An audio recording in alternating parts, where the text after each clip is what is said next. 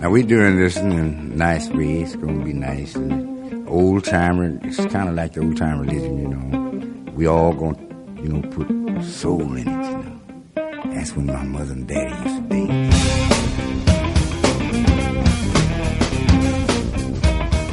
Amici del blues, amici della radio, il più cordiale saluto giunga a tutti voi da Massimo Salvao al microfono e bentornati all'ascolto di Note Blues. Come sapete ci occupiamo di musica blues e tutto quello che ruota intorno ad esso. E quindi stasera non vi salverete da una buona razione di musica nero-americana. In scaletta questa sera ascolterete Alin Wolf, Bo Diddley, Taj Mahal e non solo questi. Eh, non mancherà il blues italiano con la Jonas Blues Band di Roma, Francesco Rebora di Genova e l'Assente Med Avenue, anche loro di Genova. E poi avremo uno special guest uscito da pochissimo con il disco The True Story of a Seasick Sailor in the Jeep Blues Sea. Avremo in collegamento Skype da Torino Thomas Guiducci. I nostri contatti www.radiosarregnaweb.com il sito della radio e poi c'è quello di questo programma radiofonico www.noteblues.it con i podcast delle puntate precedenti. Se volete scrivere un commento su questo programma utilizzate Facebook, raggiungeteci sul profilo Radio Sardegna Web oppure utilizzate Twitter e cercate chiocciola Sardegna Web. Cominciamo questa puntata di Note Blues con un bellissimo jazz blues con una voce bella potente, quella di Jimmy Waterspoon. A voi l'ascolto di No Rollin' Blues.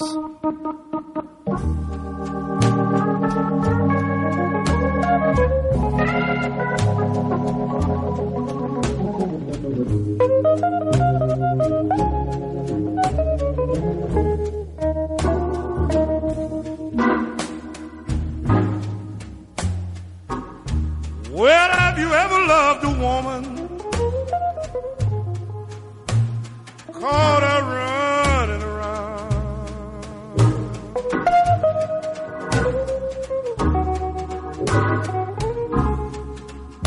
Yes, have you ever loved a woman?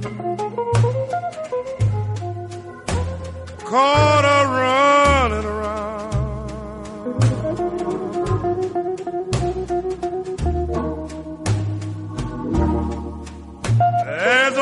Thing to do, boys.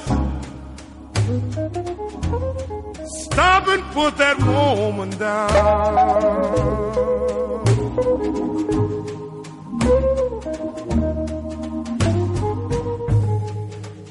Yes, and when you come home from work in the evening, and everything you do is wrong.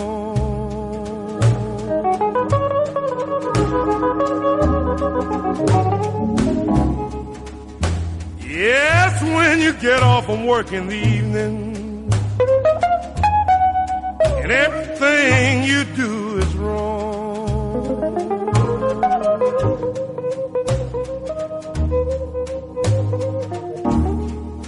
Well, you might as well pack up that one suit and leave. Cause someone's carrying your rolling on. Well, when I went to see my baby, she pulled the shades and locked the door. She says goodbye with a spoon. I don't need your rolling no more. Ain't that just like a woman? Yes, they'll leave you feeling awful bad.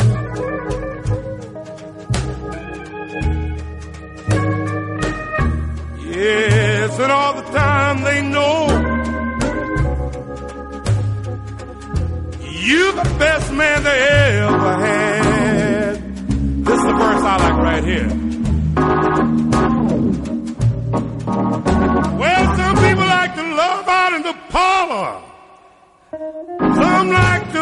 love is lame, But I like to love in the wee hours in the morning when it's pouring down rain. Now she's gone.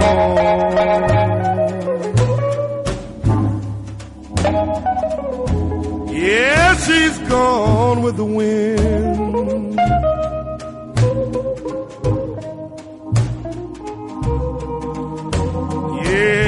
And if she ever do wrong once, boys, she'll never do right again. A little information from the encyclopedia. Well, if fish can love in the water, and worms can love under the ground, if rats can love in a garbage can, woman, you better not turn me down. Jimmy Witherspoon ha fatto i suoi primi dischi con la band di Jay McShann nel 1945, il suo primo disco lo ha registrato a proprio nome nel 1947. Nel 61 ha girato l'Europa con Buck Clayton e si è fermato stabilmente nel Regno Unito ed è proprio qui che ha registrato i migliori album della sua carriera.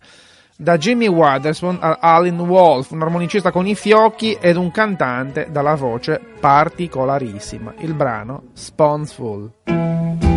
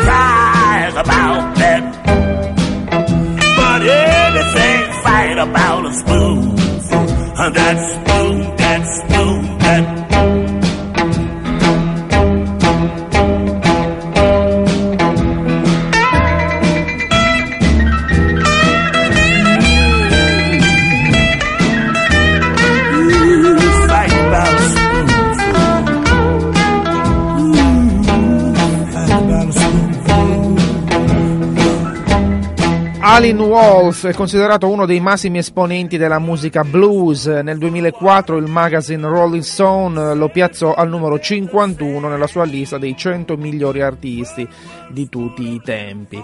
Eh, diversamente da molti altri artisti blues, eh, durante la sua scalata al successo Wolf ottenne sempre un grosso riscontro commerciale e anche finanziario. Un altro personaggio che ebbe ottimi riscontri commerciali fu Steve Ray Vaughan. Ce lo ascoltiamo dal vivo in Sly Thing.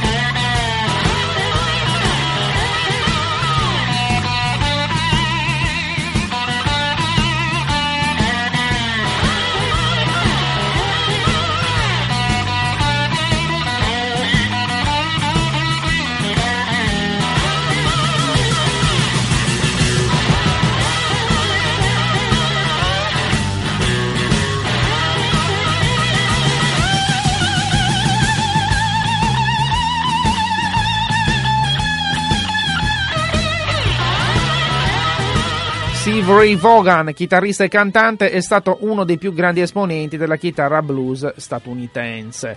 Eh, benché durante la sua breve vita abbia pubblicato solo quattro album in studio e uno in live, è noto come uno dei musicisti più dotati e influenti del suo genere. Adesso andiamo ad ascoltarci Taj Mahal, I'm Ready. Well, I'm ready,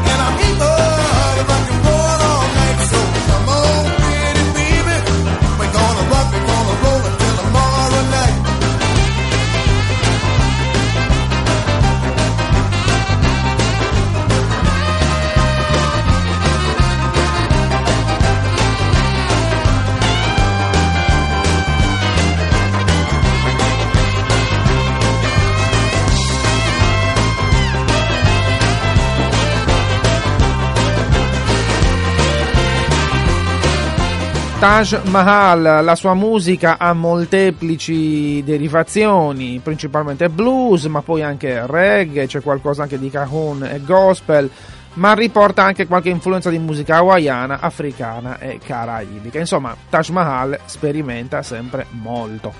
Thomas Guiducci è in collegamento Skype con noi e allora vai con la sigla delle interviste.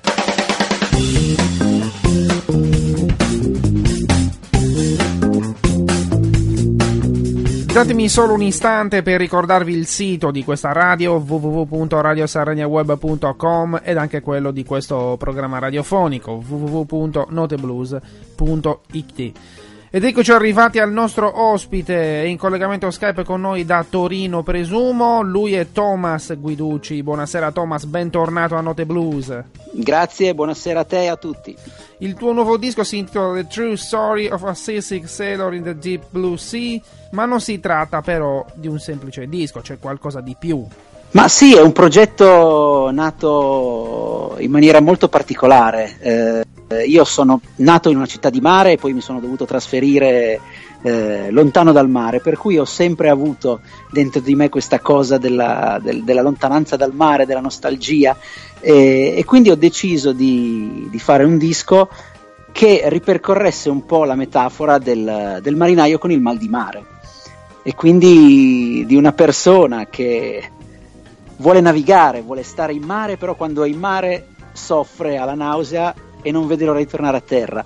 E non appena ritornato a terra si ritrova a non veder l'ora di riprendere la navigazione, che può essere un po' la metafora della vita di tutti noi, insomma, l'eterna insoddisfazione e tutto quel che ne consegue.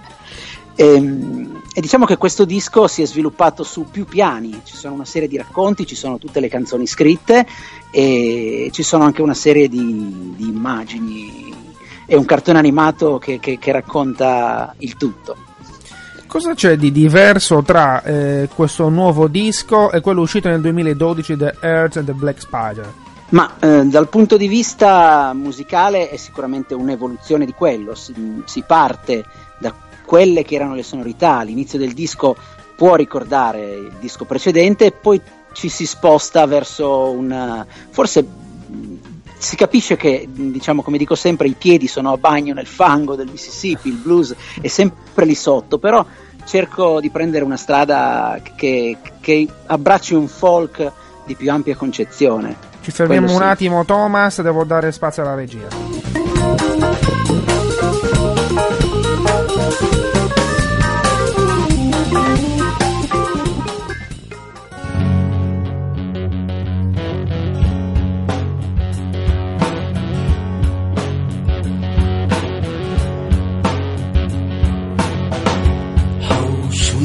Orange moon.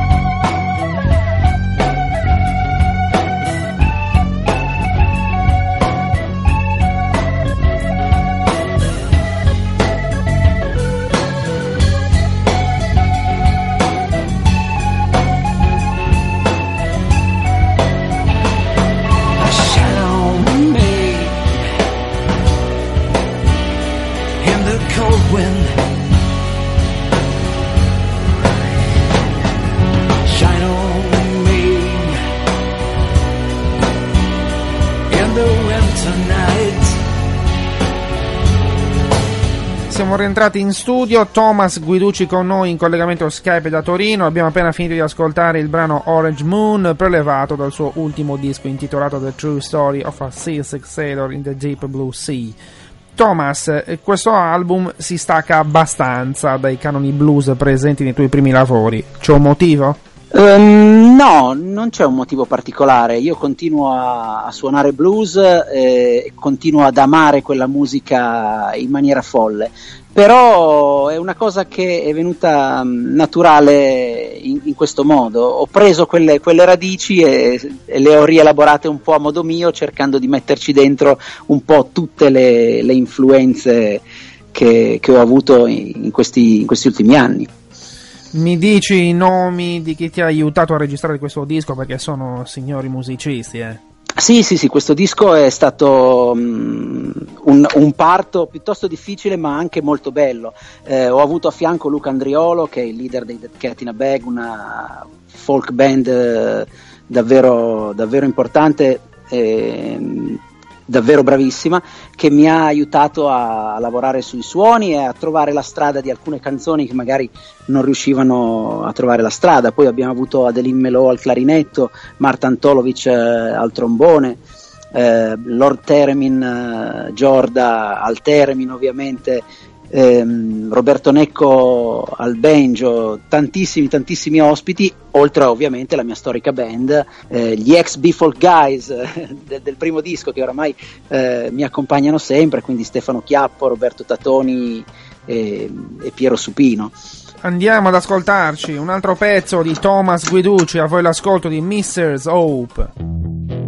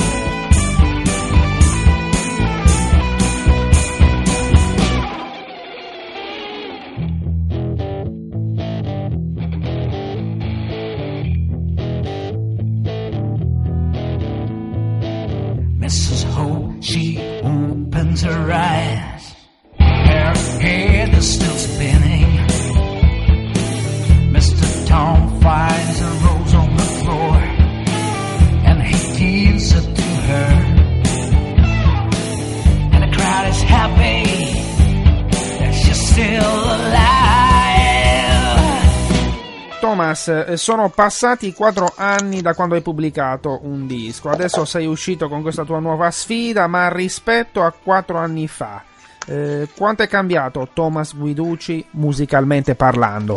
Mm, abbastanza, credo di essere cambiato musicalmente parecchio. Se vogliamo, io insomma, spero che sia stata una maturazione.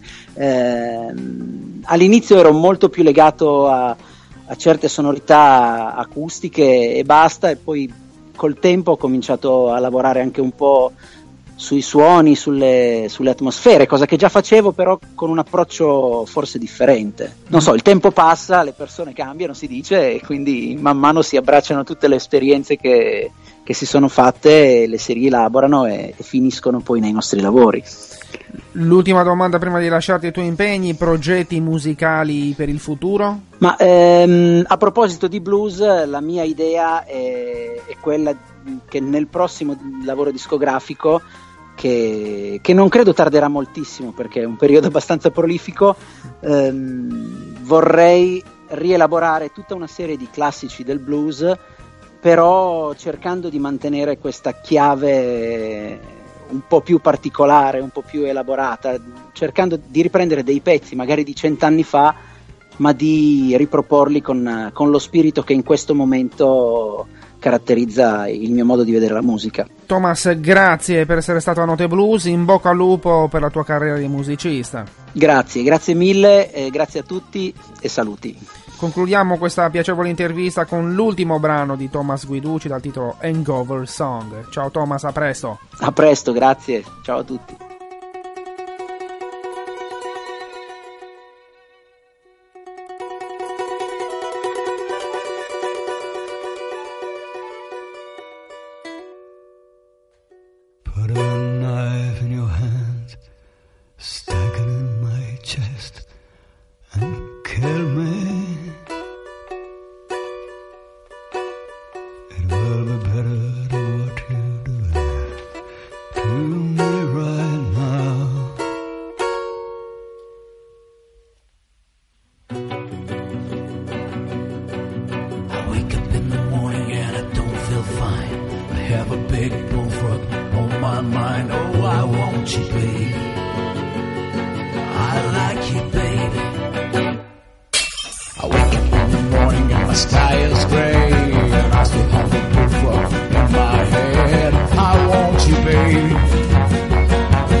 Need you, baby. At night I cannot sleep because the earth is round And alcohol turns my world upside down Oh, I love you,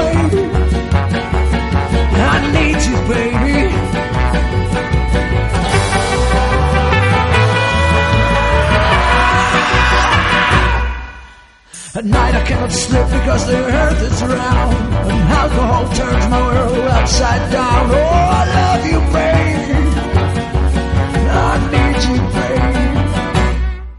Hangover is my best friend since she left. The doctor says I shouldn't drink, but I don't care. Cause I want you, baby.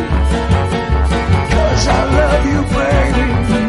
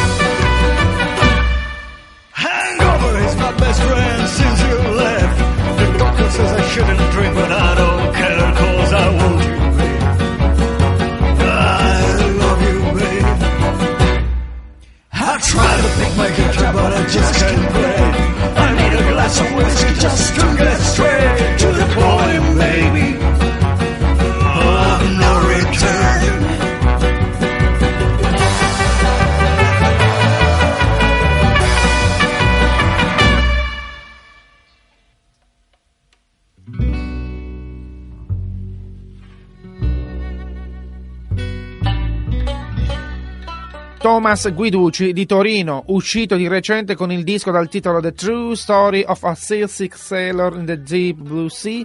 Se volete avere maggiori informazioni su di lui, cercatelo su Facebook oppure entrate sul suo sito www.thomasguiducci.com. Grazie Thomas e alla prossima. E noi continuiamo con questa puntata di Note Blues. Bo Diddley, Pills.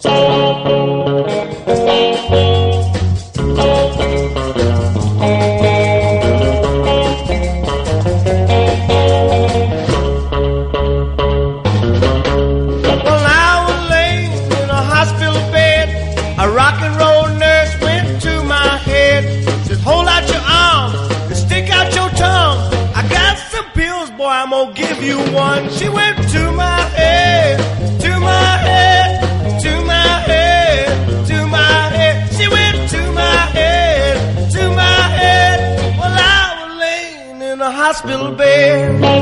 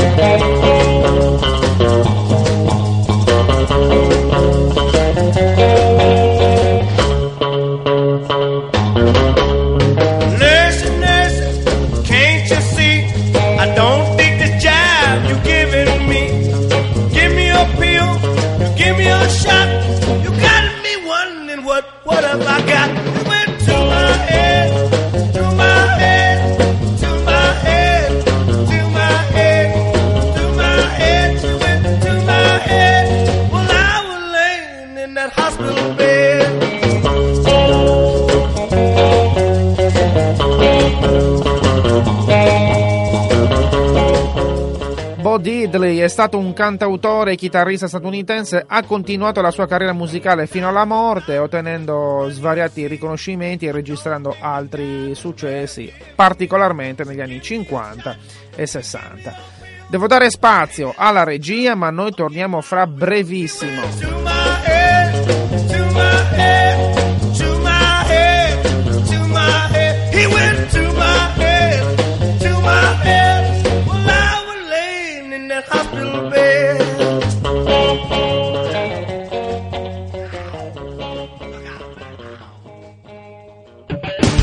Radio Sardegna Web. Resta in ascolto.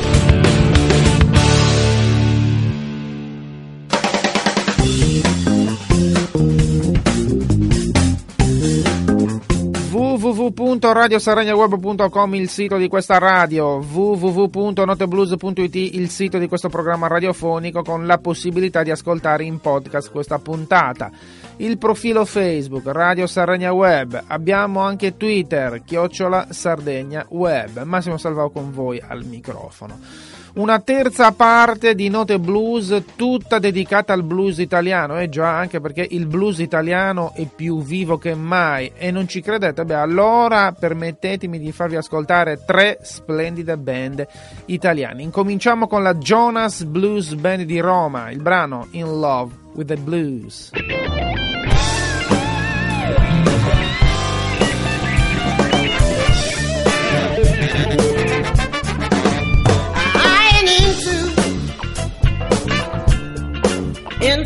Fancy cars. I ain't into in the rock and roll stars. No, I ain't into in the high heel shoes.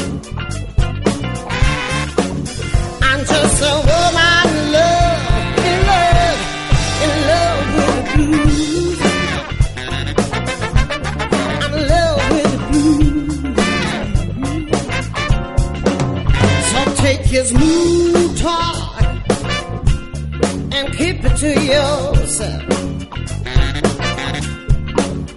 and take your cool, cool, cool walk and walk with someone else. Know why you're a pretty baby. Just keep your money too.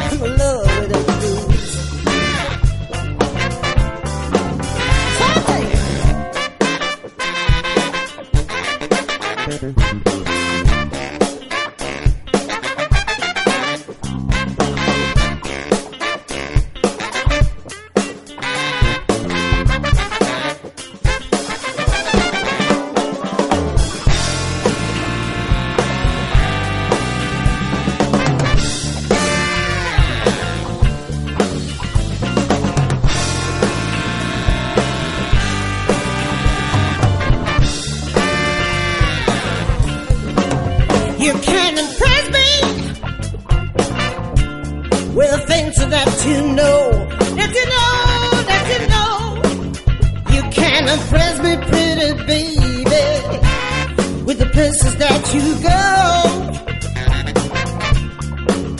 You can impress me by making news.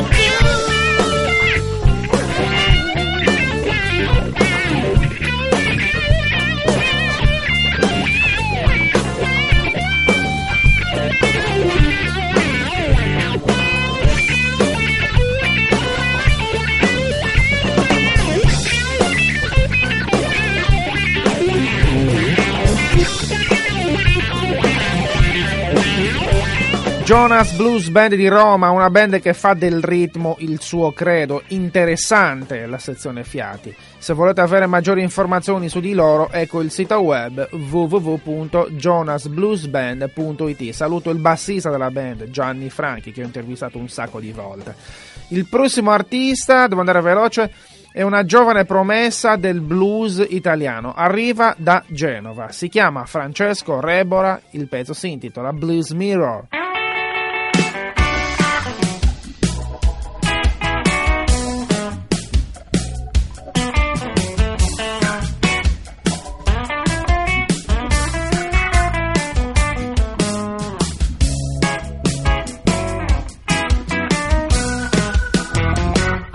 I was John Matter Blues. It was walking my way. He said, Hi, howdy. I was waiting right for you. So I found a new friend. I got something to lose. Walk together every day.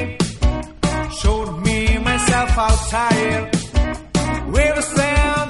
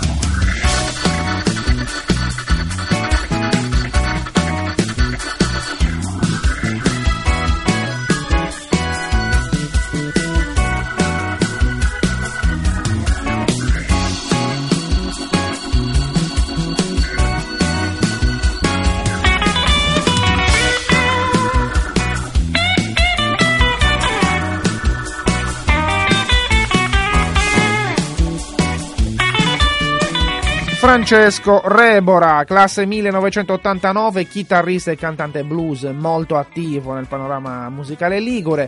Uscito qualche anno fa con il disco Blues Mirror, la domanda che ci si pone ascoltando questo album è: eh, si possono fondere blues, country, rock, funk e pop con suoni moderni?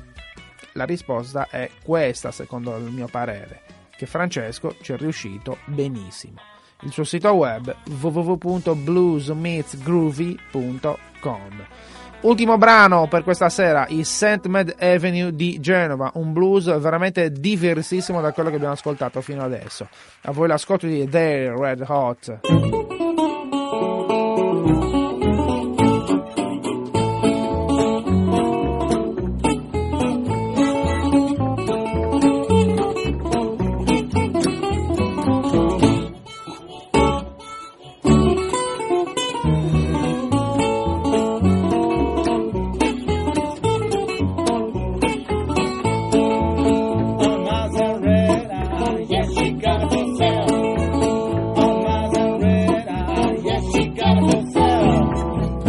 good, she was more than tall. She said, in the kitchen, with the feet.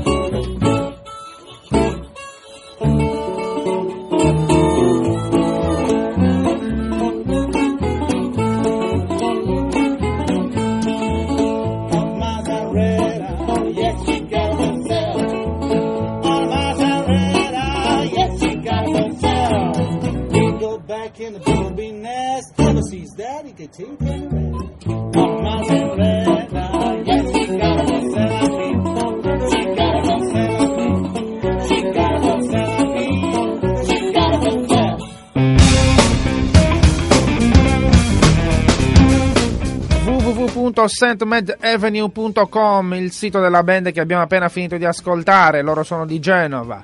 Il tempo a nostra disposizione è terminato, finisce qua questa puntata di Note Blues e allora facciamo un riepilogo di quello che abbiamo ascoltato. Siamo partiti con Jimmy Waterspoon e poi abbiamo ascoltato Alan Wolf, Steve Ray Vaughan, Bo Diddley e non sono mancati gli artisti italiani, Francesco Rebora di Genova, la Jonas Blues Band di Roma e la St. Med Avenue di Genova. Abbiamo avuto anche uno special guest in collegamento Skype da Torino, abbiamo avuto come ospite Thomas Guiducci www.radiosaragnaweb.com il sito di questa radio e poi www.noteblues.it il sito ufficiale di questo programma radiofonico con la possibilità di ascoltare il podcast di questa puntata. Se volete inviarci dei messaggi cercate su Facebook il profilo Radio Sardegna Web oppure utilizzate Twitter chiocciola Sardegna Web. E siamo proprio arrivati alla fine, vi do appuntamento alla prossima settimana per un'altra puntata di Note Blues. Da Massimo Salvao un grazie per l'ascolto.